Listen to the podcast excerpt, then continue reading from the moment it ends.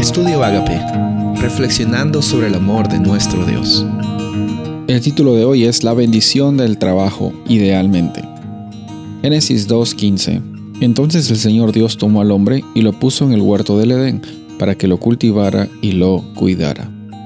Cuando Dios creó al ser humano, le dio propósito, lo hizo como imagen de Dios, y también vemos más adelante que le da una labor para que el ser humano lleve a, cumplir.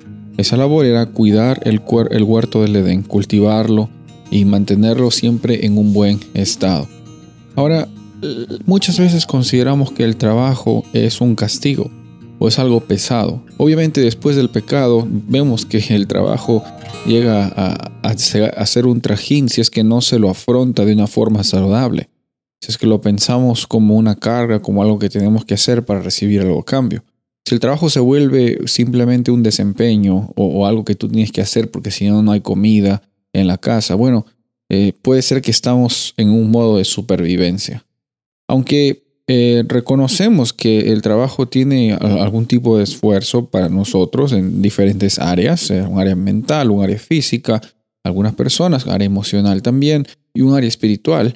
Eh, en cada aspecto de nuestras vidas podemos ver de que el trabajo llega a, ejercer una oportunidad de crecimiento en las diferentes ah, formas, en diferentes áreas de nuestras vidas.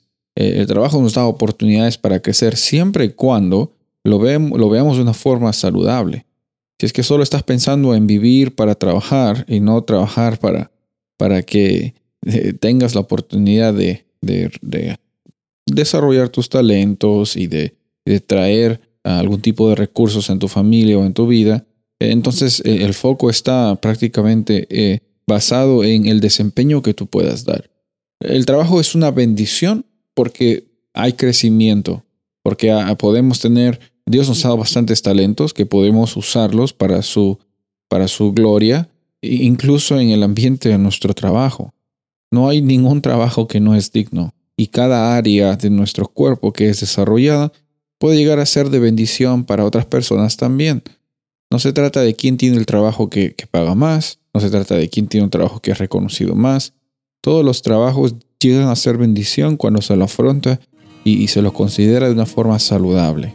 No solo es una cosa que tienes que hacer para recibir dinero, sino es una oportunidad de desarrollar tus talentos, tu vida, las diferentes áreas en las cuales eh, está desempeñando su trabajo para la gloria de Dios. Última, últimamente todas las realidades, nuestra vida es una oportunidad para mostrar a los demás que Dios es un Dios real y que su nombre es glorificado por nuestra experiencia.